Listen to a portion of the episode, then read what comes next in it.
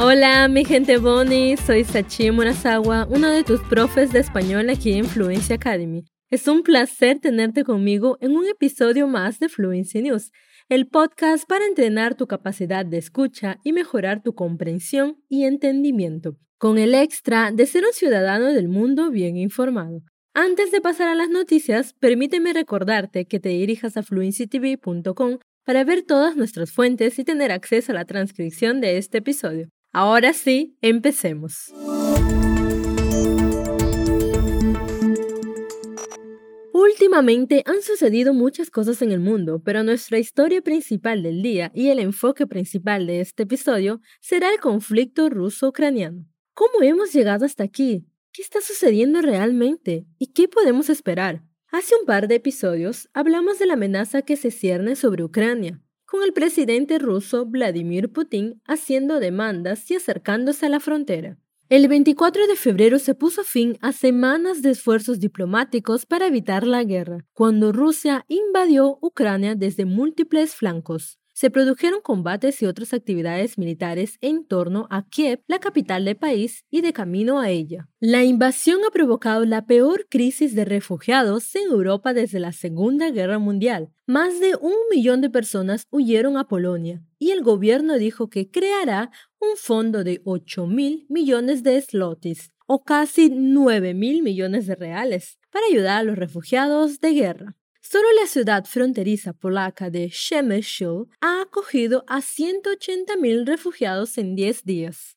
Los propietarios de viviendas irlandeses han manifestado su interés en proporcionar alojamiento a las personas, como ya se hizo con los refugiados sirios. Más de 20.000 ciudadanos ucranianos fueron evacuados a Turquía, dijo el ministro del Interior, Süleyman Soylu, y añadió que Turquía está más que feliz de acogerlos. Celebridades y empresas están recaudando fondos para enviarlos al país y la gente está reuniendo recursos para ayudar en lo que pueda. Los países occidentales han apoyado ampliamente a Ucrania, ofreciéndole ayuda y envíos de armas junto con fuertes sanciones a Moscú. En la capital ucraniana, las tropas se han estado preparando para otro esperado asalto ruso a Kiev, incluyendo la instalación de explosivos en lo que dicen es el último puente intacto que se interpone en el camino de las fuerzas que avanzan. El ejército ucraniano está muy superado por el ruso, pero sus fuerzas profesionales y voluntarias han luchado con una tenacidad feroz. En Kiev, los voluntarios hicieron cola el sábado para unirse al ejército. Rusia ha dicho a Ucrania que está dispuesta a detener las operaciones militares. En un momento, si Kiev cumple una lista de condiciones, dijo el lunes el portavoz del Kremlin. Dmitry Peskov dijo que Moscú exigía que Ucrania cesara las acciones militares, que cambiara su constitución para preservar la neutralidad, que reconociera a Crimea como territorio ruso y que reconociera las repúblicas separatistas de Donetsk y Lugansk como estados independientes ha sido la declaración más explícita de Rusia hasta ahora sobre los términos que quiere imponer a Ucrania para detener lo que llama su operación militar especial. Peskov dijo a Reuters en una entrevista telefónica que Ucrania era consciente de las condiciones y se les dijo que todo esto puede detenerse en un momento. No hubo una reacción inmediata de la parte ucraniana. El esbozo de las exigencias de Rusia se produjo cuando las delegaciones de Rusia y Ucrania se preparaban para reunirse en una tercera ronda de conversaciones destinada a poner fin al conflicto. Rusia se ha visto obligada a tomar medidas decisivas para forzar la desmilitarización de Ucrania, dijo Peskov. En lugar de limitarse a reconocer la independencia de las regiones escindidas. Con ello se pretendía proteger a los 3 millones de habitantes de habla rusa de estas repúblicas, que, según él, se veían amenazadas por 100.000 soldados ucranianos. En el periodo previo a la invasión rusa, Ucrania negó repetida y enfáticamente las afirmaciones de Moscú de que estaba a punto de montar una ofensiva para recuperar las regiones separatistas por la fuerza. Peskov dijo que Rusia también había tenido que actuar ante la amenaza que percibía de la OTAN, afirmando que era solo cuestión de tiempo que la alianza colocara misiles en Ucrania como lo había hecho en Polonia y Rumanía. Acabamos de entender que no podíamos aguantar más esto, teníamos que actuar, dijo. El presidente ruso, Vladimir Putin, ha dicho que la acción militar especial de Rusia es necesaria para proteger a las personas que han sido objeto de intimidación y genocidio. Ucrania solicitó el lunes al máximo tribunal de las Naciones Unidas una orden de emergencia para detener las hostilidades en su territorio, argumentando que Rusia no asistió a la audiencia, había aplicado falsamente la ley de genocidio para justificar su invasión. La audiencia se celebró en la Corte Internacional de Justicia, CIJ, sin representación legal de Rusia. El hecho de que los asientos de Rusia estén vacíos dice mucho. No están aquí en este Tribunal de Justicia, están en un campo de batalla, librando una guerra agresiva contra mi país dijo el enviado ucraniano Anton Korinevich. Una asociación de académicos especializados en genocidio ha respaldado la opinión de Ucrania y de las potencias occidentales de que Rusia se estaba apropiando indebidamente del término genocidio para describir el tratamiento de los rusoparlantes en el este de Ucrania. No hay absolutamente ninguna prueba de que se esté produciendo un genocidio en Ucrania, dijo a Reuters Melanie O'Brien, presidenta de la Asociación Internacional de Estudios del Genocidio. Como hemos dicho antes, esta es una historia que se desarrolla rápidamente y es imposible saber qué ocurrirá a continuación. Este episodio está grabado con antelación, así que puede que ya haya algunas actualizaciones, pero dejaremos enlaces a algunos medios de comunicación que están informando en directo sobre esto, para que puedas leer más hasta nuestro próximo episodio de la semana que viene. Preste atenção nessa frase. El 24 de febrero se puso fin a semanas de esfuerzos diplomáticos para evitar la guerra, cuando Rusia invadió Ucrania desde múltiples flancos. Aquí nós temos o verbo irregular poner em passado, se puso, que significa por colocar, ou seja, no dia 24 de fevereiro colocou-se um fim a semanas de esforços diplomáticos para evitar a guerra, quando Rússia invadiu Ucrânia de vários lados. Ya que el tema ha sido muy pesado, veamos una buena noticia, ¿vale? Un condado de Estados Unidos será el primero en tener un perro estacionado en el juzgado que está específicamente entrenado para reconfortar a las personas que están lidiando con experiencias traumáticas. El fiscal del condado, Todd Collins, quiere que Aroostook se convierta en el primer distrito de May en emplear perros de juzgado para reconfortar a los niños y a las víctimas de delitos durante todo el proceso legal. Su objetivo es reducir el estrés y los daños psicológicos que se producen cuando los supervivientes y los testigos reviven los acontecimientos traumáticos que les han llevado al tribunal. Holiday, un labrador amarillo que fue donado por un criador local, está siendo entrenado para trabajar con las personas en un entorno judicial.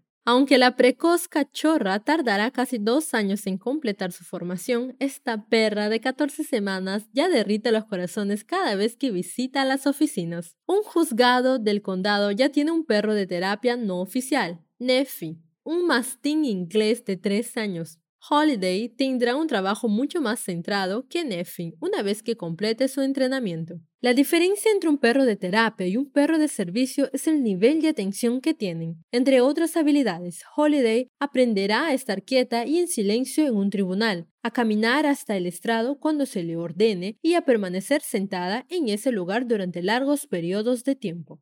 Holiday también podrá ayudar al personal de la fiscalía a hacer frente a la fatiga por compasión el agotamiento y el estrés traumático vicario que experimentan a trabajar con clientes que han sufrido violencia u otros traumas. Los trabajadores pueden tener frustración, ira, agotamiento y depresión o experimentar estrés traumático por algunos de los materiales más perturbadores con los que trabajan para probar los casos. Un perro de juzgado puede proporcionar apoyo emocional a todos, dijo Collins.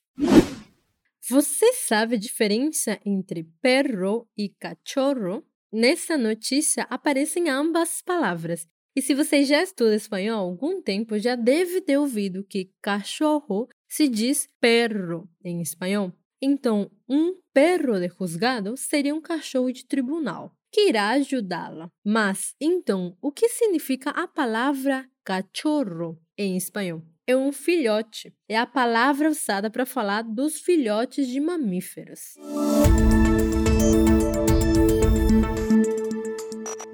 Y por último, el ave nacional de Nueva Zelanda ya no está amenazada, ya que su población aumentó hasta los 20.000 ejemplares. Tras años de declive, el número de kiwis se está recuperando gracias a los intensos esfuerzos de conservación del gobierno y los voluntarios. De las cinco especies de kiwis, el kiwi marrón de la isla norte es el que mejor se está comportando. Su número ha aumentado a más de 20.000 ejemplares, por lo que ha pasado de estar en riesgo de extinción a no estar amenazado, y se espera que su población aumente en más de un 10% en las próximas tres generaciones. Ese cambio de estatus vino acompañado de la importante advertencia de que dependía de una intervención continua de conservación dijo el asesor científico jefe del DOC, Hugh Robertson. Robertson lleva más de 30 años trabajando con el kiwi y dijo que había trabajado mucho para sacar al ave nacional del abismo. El hecho de ser aves no voladoras que viven en el suelo no ha ayudado a los kiwis a sobrevivir, especialmente con la introducción de depredadores como los armiños, las ratas y los hurones que se aprovechan de los nidos y las crías.